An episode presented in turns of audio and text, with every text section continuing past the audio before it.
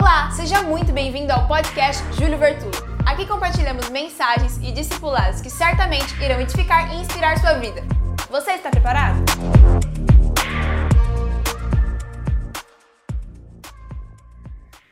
Queridos, abre comigo sua Bíblia em 1 Reis 17, 17. Foi exatamente nesse texto que nós paramos a semana passada, debaixo de um mover incrível de Deus. Quando eu comecei a orar sobre este assunto, na semana passada, quando eu comecei a orar por isto na semana passada, e o meu coração começou a queimar de muita gente que precisava ter liberdade. Antes da gente ir para o texto, olhe para mim. Pode tirar o texto, a gente volta já. Olha aqui para mim, está aberto? Fica aí. Semana passada estávamos falando sobre isso e o final nós ministramos sobre essa libertação. Essa libertação de pessoas que muitas vezes ficam voltando ao passado. E que muitas vezes ela não volta, mas Satanás cria meios para ela voltar. Estão comigo? E quando nós começamos a orar por isso, já na semana anterior eu falei, uau, essa é a palavra domingo para a gente fechar. E aí isso queimou no meu coração. E quando chegou no domingo, a gente chegou e tocou nisso, mas eu eu tinha mais para entregar e eu quero entregar para vocês. E aí a gente passou a semana inteira convidando vocês para vir aqui e a gente junto desfazer uma grande mentira, talvez a maior mentira do mundo. Vou te falar algumas coisas, se você quiser anotar, anote. A gente precisa corrigir a imagem que temos de Deus. Porque nem sempre a imagem que temos de Deus foi passada de maneira correta. A gente precisa buscar uma visão que não esteja adoecida, uma visão que não esteja inflamada pela alma. A gente precisa tirar a distorção do caráter de Deus. As pessoas distorceram o caráter de Deus, e isso é uma estratégia velha da serpente. Lembra quando a serpente aborda Eva, ainda no livro de Gênesis, capítulo de número 3? O que é que Deus disse, hein? Ó, oh, é que Deus não quer que você saiba de tudo, é que Deus não quer que você vá bem. Distorcer o caráter de Deus. Às vezes, meus amados, isso é até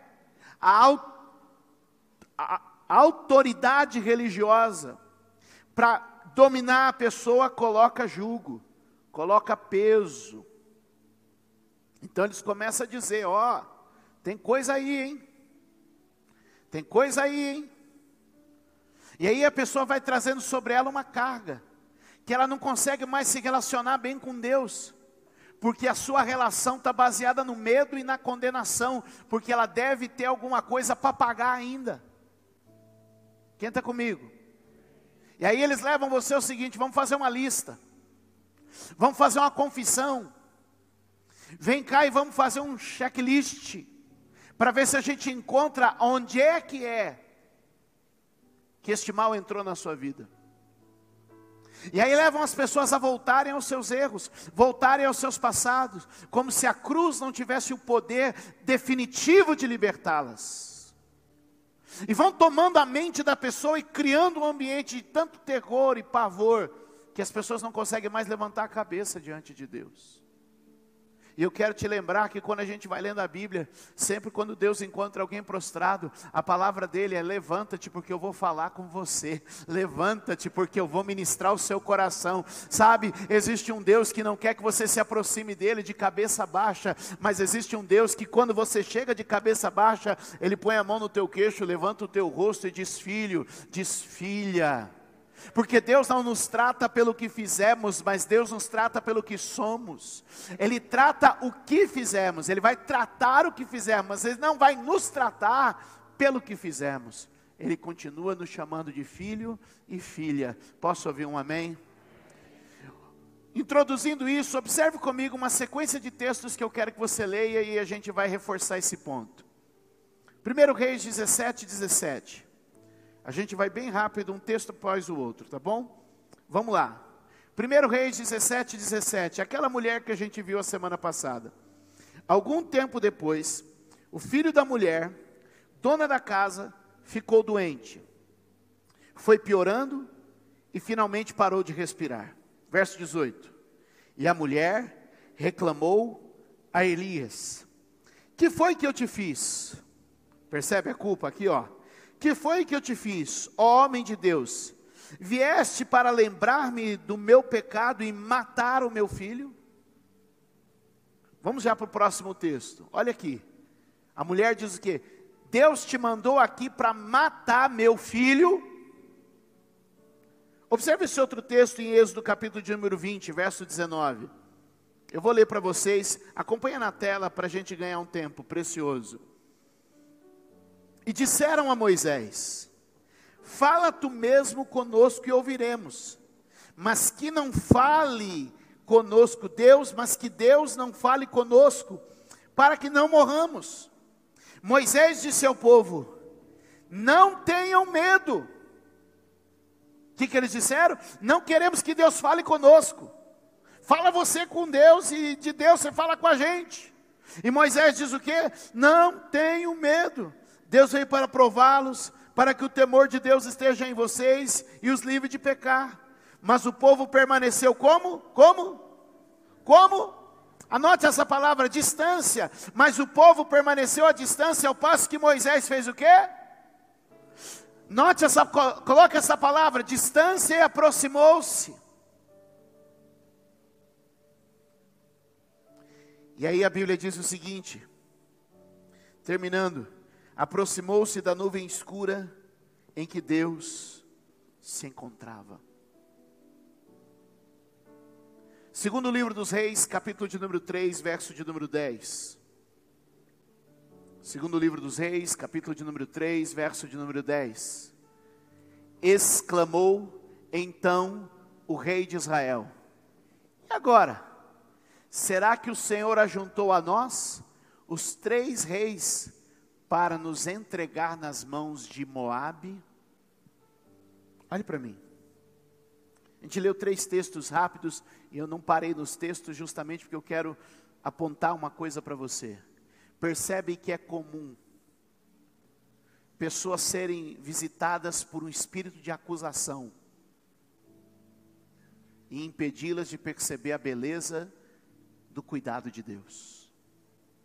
Aquela mulher tem o profeta na casa dela que trouxe pão, que trouxe um milagre, Aquela mulher tem o profeta na casa dela que vai orar pelo filho dela, e o que, que ela diz? Deus te trouxe aqui para trazer morte, Deus te trouxe aqui para destruir a minha vida, Deus te trouxe aqui para me condenar porque eu pequei. A casa dela estava sendo a casa mais abençoada da vizinhança. A casa dela estava sendo a casa que onde Deus estava operando um milagre por dia. Sabe o que é um milagre por dia? Eu não sei o que é um milagre por dia. Aquela mulher sabia o que é um milagre por dia. E ela diz o quê? Deus te mandou aqui para me condenar, Deus te mandou aqui para me amaldiçoar, Deus te mandou aqui para cobrar de mim. Quando Deus tinha mandado ele lá para fazer justamente o contrário. É o medo que tem governado muita gente. E eu oro aqui hoje para que esse espírito de medo comece a ser quebrado. É o que está acontecendo lá no Êxodo. A Bíblia diz que o povo olhou e viu aquilo tudo falou assim: Nós não queremos chegar perto de Deus porque a gente tem medo de Deus. Faz o seguinte, Moisés: vai você ouve Deus falar, e aí você ouve Deus falar, e você volta aqui e você conta para nós o que você ouviu de Deus. Fale Deus com você, mas não fale Deus com a gente. Mas o que, que aconteceu? Que eles foram se afastando, enquanto Moisés foi se aproximando. E o que eu quero te dizer é que o medo tem afastado muita gente de uma vida íntima com Deus. Às vezes você está vivendo cobrado pelo pecado, às vezes você está vivendo acusado e você diz: Eu não posso chegar, eu não posso fazer, e Deus está dizendo: Vem para esta nuvem escura, aonde eu estou para o um encontro contigo.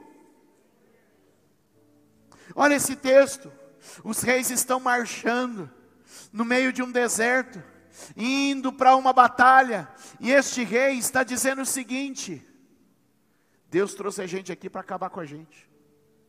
Deus trouxe a gente aqui para matar a gente. Irmãos, eu não li a história toda, mas eu só estou querendo mostrar isso para você. No final, Deus dá a vitória para eles. E quando Deus dá água para eles, ele diz assim: Isso ainda é pouco. que, que Deus está dizendo? Eu vou dar o que vocês precisavam e vou dar o que vocês não imaginavam. Mas ele achava no começo que Deus estava ali querendo matá-lo. O que eu percebo é que muita gente não, não percebeu quem é Deus ainda. Não entende Deus. E por isso está vivendo uma vida limitada. Porque tem uma visão errada de Deus. Isso é uma mentira. Vou lhe mostrar. Mateus capítulo de número 25, pegue sua Bíblia e abra lá. Em Mateus 25, verso de número 24. Observe comigo. Marque isso na sua Bíblia. É um texto muito conhecido. A parábola dos talentos. Mas eu quero olhar sobre um outro prisma com você agora.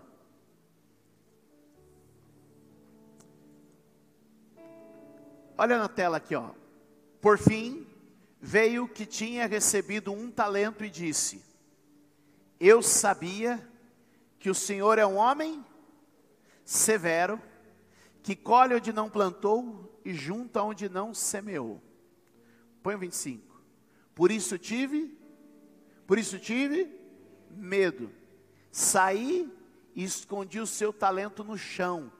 Veja, aqui está o que lhe pertence. Olha para mim. Olha como uma vida sob o medo é limitante. Lembra da parábola? Cinco talentos, dois talentos, um talento. Cinco talentos vai, ganha outros cinco. Dois talentos vai, ganha outros dois. Vem o que ganha um talento e diz assim: Eu sei que o Senhor é severo demais. Eu sei que o Senhor é terrível. Eu sei que o Senhor, se não fizer sua vontade, se vacilar com o Senhor, eu estou acabado. E aí o que ele faz? Cava um buraco, enterra o talento, porque ele não é governado pelo zelo, ele é governado pelo medo. Não diga que eu disse o que eu não disse. Eu não disse que a gente não deve ser zeloso com as coisas de Deus. Eu não sei o que Deus te deu. E eu acho que você deve ter zelo com isso. Mas o que eu estou dizendo para você é que quem vive sob o medo, geralmente são aqueles que sempre gostam de. Como falar? Como falar, papai? Sabe aquele irmão que é mais santo que todo mundo? O talento está enterrado, mas ele é mais santo que todo mundo. Ele tem uma visão de Deus mais perfeita que todos. O talento está enterrado. Está pregando, não está ministrando, não está servindo na igreja. Ele sempre tem um porquê para analisar. Por quê? Porque é governado pelo medo e não pelo zelo. É sempre quem está correndo está errado, é ele que está parado que está certo. Por quê? Porque a mente dele não encontrou com a verdadeira liberdade que Cristo traz. Porque a mente dele não encontrou com a verdadeira liberdade que o Evangelho cria. Porque a mente dele ainda é conduzida pelo medo e não pelo zelo. Eu tenho muito zelo com o ministério que Deus me deu, mas eu não tenho medo nenhum. Eu falo o que eu falo porque eu não tenho medo. Eu prego, corro, faço isso, aquilo porque eu não tenho medo, eu tenho zelo, e a gente precisa tirar essa mentalidade de medo e cultivar uma mentalidade de zelo. Seja zeloso, mas não seja medroso. Porque este homem está dizendo: Deus é mau, Deus condena, Deus julga, Deus. E Deus vai fazer isso. Mas nem aqui, nem agora. Então, meus irmãos, a Bíblia diz: quem crê está salvo, quem não crê está condenado. Eu sei que Deus condena, mas Deus não condena outra coisa que não seja a incredulidade. Jesus disse uma vez que foi surpreendido, e surpreendido pelo quê? Pela fé. E Jesus disse outra vez que não suportava mais. E porque ele não suportava, não suportava a incredulidade. Deus é, Jesus é atraído pela fé e é repelido pela incredulidade. Ele se agrada da fé e ele desagrada da incredulidade. O que nós precisamos hoje é crer certo. O que nós precisamos hoje é crer correto. Então o que acontece com aquele homem é o seguinte: Existe uma mentira na cabeça dele, como daqueles outros que a gente leu. Qual a mentira? Não, mas se eu, se eu mexer com esse talento, e pode ser que o negócio não saia tão bem feito. Ah, não. Aqueles loucos lá, aqueles loucos que estão ali, ó lá, lá, recebeu cinco talentos, em vez de ficar contente com cinco talentos, não, não, quer, quer alcançar dez, quer alcançar dez, olha lá. É uma visão, deve ser, deve ter assistido o culto de pregador de prosperidade, porque recebeu cinco talentos e disse que vai dobrar. É visão dobrada, é porção dobrada. Ah lá, lá, recebeu dois, recebeu dois. Um a mais que eu, nem é tanto assim, um a mais que eu. Mas olha lá, lá, correndo igual um maluco para multiplicar, para aumentar. Eu não, eu, eu tenho, eu tenho meu, o meu Senhor é severo, o meu Senhor é o meu Senhor, ele colhe onde não planta, ele ajunta onde não o meu Senhor, ele é duro na queda. Eu vou fazer o seguinte, para não ter perigo de errar, eu vou cavar e vou enfiar. Isso dentro da terra. Porque, irmão, é muito fácil não ter erros quando não se faz nada. Aprendi com o meu sogro que está sentadinho ali. Ele sempre falava para mim: crente que não trabalha, dá trabalho. Qual é a mentira que está na mente daquele homem? Meu senhor, meu senhor, eu tenho muito medo do meu senhor. Está aqui, senhor, eu sei que o senhor é, ó, o senhor é mal, hein? O senhor é mal, porque o senhor. E o que, que ele está dizendo? Para mim e para você que às vezes a nossa mente está dominada por um espírito que limita a nossa vida, porque a gente acha que a qualquer hora Deus vai mandar fogo do céu e queimar a gente. Obrigada por ouvir mais uma mensagem. Deus abençoe sua vida.